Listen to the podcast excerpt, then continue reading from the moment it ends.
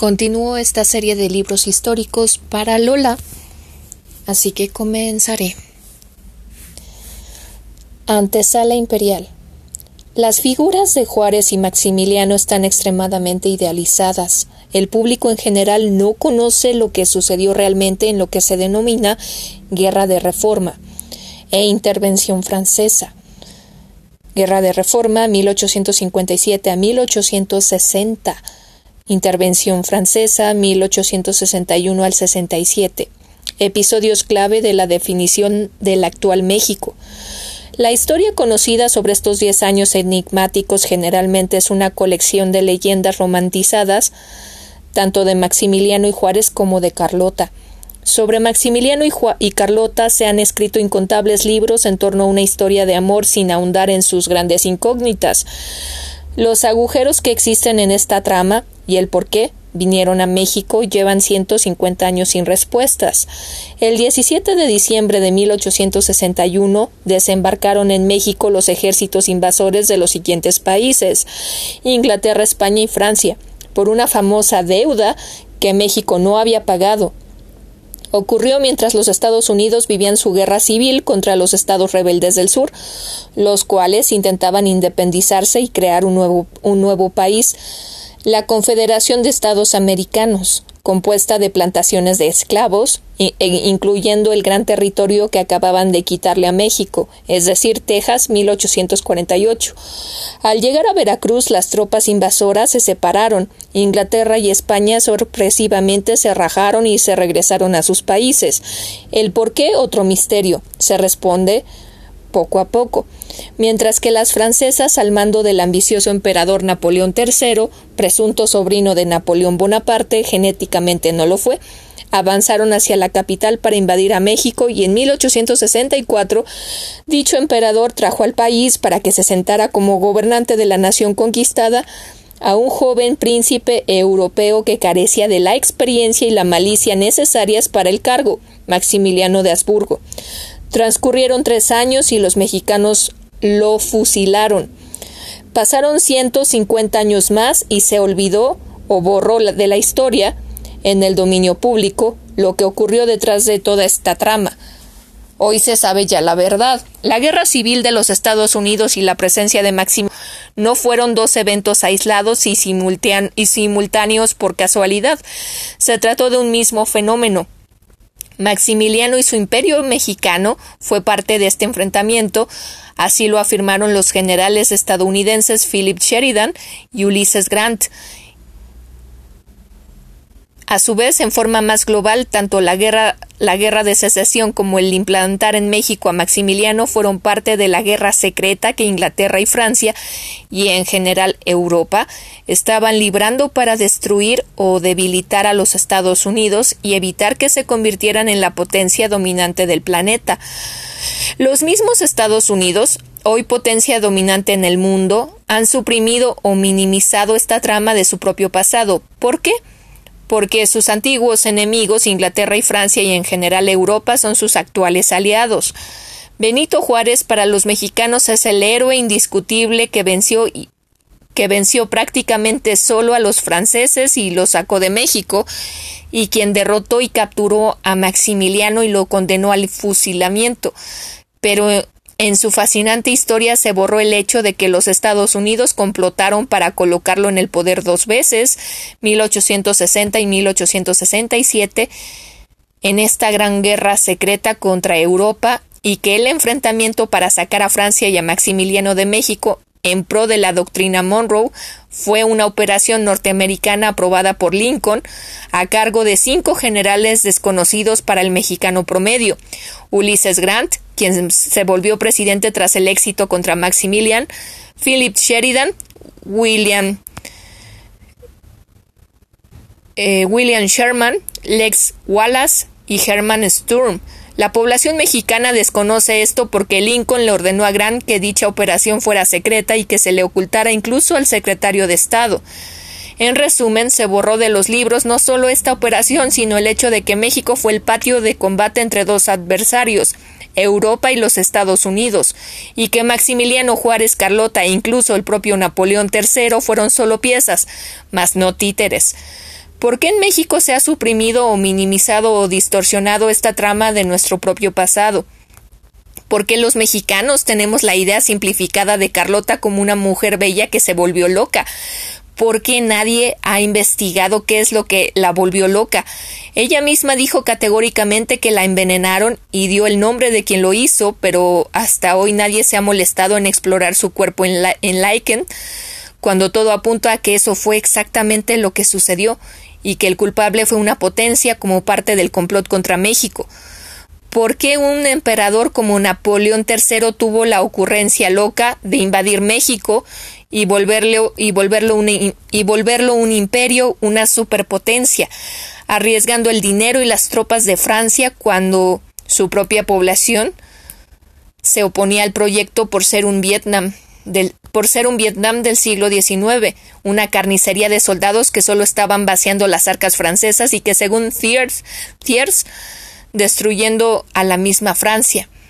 La versión hasta hoy oficial, según Thiers, perdón, destruyendo a la misma Francia. La versión hasta hoy oficial es que fue un capricho. El público da por hecho que los emperadores Maximiliano y Carlota no tuvieron hijos, pero ¿a qué se debió la falta de intercambios sexuales en la pareja? ¿Y existieron hijos fuera del matrimonio? Este libro presenta información más que abundante al respecto, así como las pruebas hasta hoy disponibles incluso a personas vivas. Maximiliano fue masón al igual que Juárez. Es cierto que la teoría de, que Maximiliano no murió, sino que la masonería lo perdonó y le dio una nueva vida en otro lugar del mundo, con un nuevo nombre y una nueva identidad. Estás a punto de explorar el siglo XIX. En la era de Maximiliano Lincoln y Napoleón III, 1864, el franco francés valía aproximadamente 12 dólares de hoy, 210 pesos actuales o 4.5 gramos de plata o 0.29 gramos de oro o 39 centavos de dólar de esa época o 46 centavos de florín austrohúngaro. Un dólar en ese momento valía 20 dólares de hoy o 1.85 pesos mexicanos de ese entonces. 4.36 a partir de 1866. Una legua equivalía a 4.19 kilómetros. La avenida Insurgentes de la Ciudad de México no existía, ni tampoco Avenida Reforma. La creó Maximiliano. El actual circuito interior se llamaba Calzada de la Verónica. La calle 16 de septiembre se llamaba Coliseo Viejo, pues alguna vez hubo ahí un coliseo. La ciudad terminaba en, las en, las, en, los actuales metros de San Cosme, Garita de San Cosme, Metro Chabacano, Garita o Puerto de San Antonio Abad, y Metro San Lázaro, Garita de San Lázaro, que era de hecho aún una bahía del gran lago de Texcoco.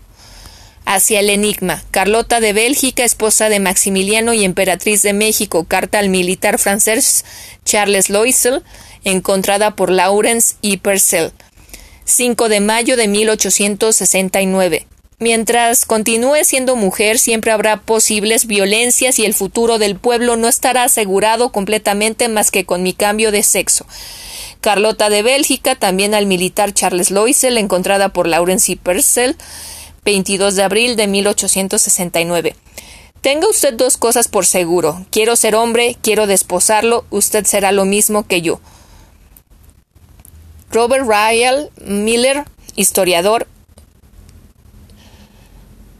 La victoria de Juárez en 1867 contra Maximiliano se debió en parte a las armas, hombres y dinero que le aseguraron en los Estados Unidos agentes como el general Liu, Liu Wallace.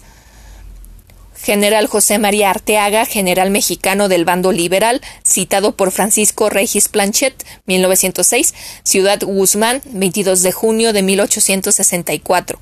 El contrato del señor Juárez con los estados del sur de los Estados Unidos es cierto. He visto cómo Uraga las cartas con las que se comunica, y aunque no se fijan los términos por otros conductos, se sabe que consisten en que se entregarán al señor Juárez tres millones de pesos por permisos para nacionalizar el algodón y licencia para enganchar a treinta a mil americanos. El original de esta carta hállase en poder del señor ingeniero don Cirilo Gómez Mendivil, Lagos, Jalisco. General Philip Sheridan. General estadounidense a cargo de la operación secreta para derrumbar a Maximiliano y colocar en la presidencia a Benito Juárez. Memorias 1888. Durante el invierno y primavera de 1866, nosotros continuamos suministrando secretamente armamentos y municiones a los liberales comandados por Benito Juárez en México, enviándoles hasta 30.000 mosquetas solo del arsenal de Baton Rouge. Para la mitad del verano, Juárez, habiendo organizado un ejército considerable en tamaño, tenía posesión de toda la línea del Río Grande y de hecho casi de todo mexicano bajando hasta San Luis Potosí. Mi envío del puente flotante de Brownsville y estas demostraciones resultaron alarmantes para los imperialistas de Maximiliano, tanto que en Matamoros los soldados franceses y austriacos recularon y prácticamente abandonaron todo el norte de México bajando hasta Monterrey.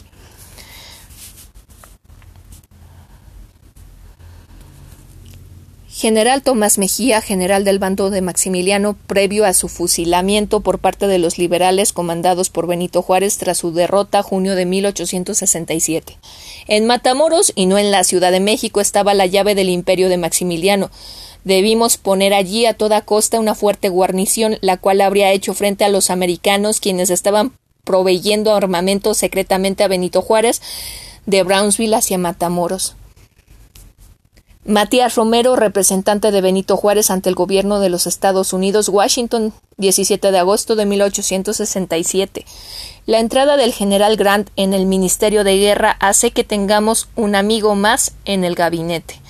Samuel Bash, médico imperial de Maximiliano en México. 31 de mayo de 1867. En los celos verdaderamente pueriles de los mexicanos con respecto a cualquier intervención extranjera, les conozco tanto que una intervención abierta no serviría de nada, solo una influencia secreta y por decirlo así confidencial pudiera ser útil. General William T. Sherman, estadounidense responsable de la intervención secreta en México para sacar a Maximiliano y encumbrar a Juárez en la presidencia. Carta al general Ulises S. Grant, jefe de los ejércitos de los Estados Unidos, primero de diciembre de 1866. Me siento tan amargado como usted sobre esta intromisión de Napoleón III al colocar tropas francesas en el continente americano por su intervención en México y la entronización de Maximiliano. Elsa Cecilia Frost, Tlalpan, México, mayo de 1988. Posiblemente habrá quien se indigne por los juicios de el militar austrohúngaro Karl Kevin Holler porque habla, porque habla sin tapujos en sus memorias del apoyo económico que los Estados Unidos proporcionaron a Juárez. Ralph y Weber, Weber este, aprobado para desclasificación de la Security Agency de, de los Estados Unidos 12 de enero del 2011. En los meses inmediatos después de la rendición del sur en la guerra civil estadounidense, el, el, aprensivo Seward, secretario de Estado americano, presionó a Napoleón III para retirar sus fuerzas militares de México. En enero de 1866, el emperador francés ordenó a su personal militar en México, encabezado por el mariscal François Bassin, preparar la evacuación. John H. Haswell, asistente en el Departamento de Estado y participante en la redacción del cable Seward.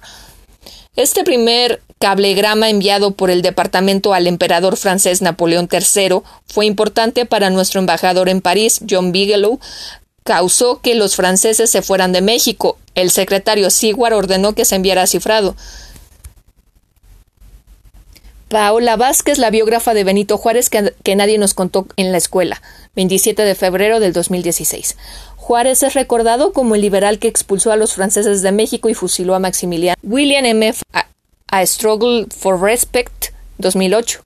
Ulises Grant, general supremo de los Estados Unidos, veía a los imperialistas mexicanos, los partidarios de Maximiliano y Francia, como una verdadera amenaza a la doctrina Monroe, América para los americanos, y simpatizó de corazón con los republicanos Juárez y su ejército. Ulises S. Grant, general en jefe de los ejércitos de los Estados Unidos durante la Guerra Civil 1861 a 1865, nombrado por el presidente Abraham Lincoln, una vez que él y Lincoln lograron vencer a los estados rebeldes del sur y pusieron fin al enfrentamiento 1865. Now on Mexico. Ahora sobre México. General Ulises Grant, S. General Ulises S. Grant, personal, Memorias Personales, 1885. La rebelión de los estados del sur que dio lugar en la Guerra Civil estadounidense de 1861 se debió en gran medida a nuestra guerra con México de 1847 a 1848, donde los Estados Unidos se apropiaron de Texas. Recibimos nuestro castigo en la más sanguinaria y cara guerra de los tiempos modernos. Michael Liebig historiador, 28 de abril del 2006.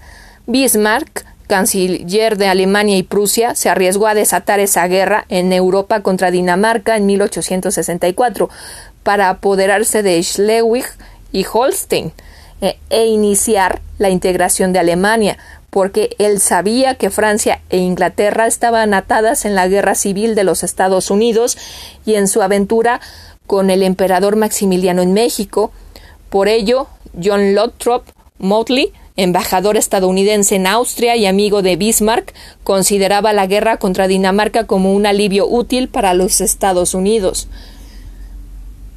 John Lothrop Motley, carta a su mamá, Viena, Austria, 22 de septiembre de 1863. La situación es realmente grave y amenazante para nosotros. El apoyo de los franceses para colocar a un europeo en México como emperador, es decir, Maximiliano, Afortunadamente, nuestro presidente Abraham Lincoln es el hombre más honesto que ha existido y no hay ministro de Asuntos Exteriores más hábil que William Seward. Creo que ellos van a evitar el declararnos en guerra contra Francia. William Seward, memorándum al presidente Abraham Lincoln, primero de abril de 1861 de no recibir explicaciones satisfactorias por parte de España y Francia sobre su envío de ejércitos de invasión a México mientras los Estados Unidos estaban en su guerra civil, usted debe convenir al Congreso para declararle la guerra a ambos.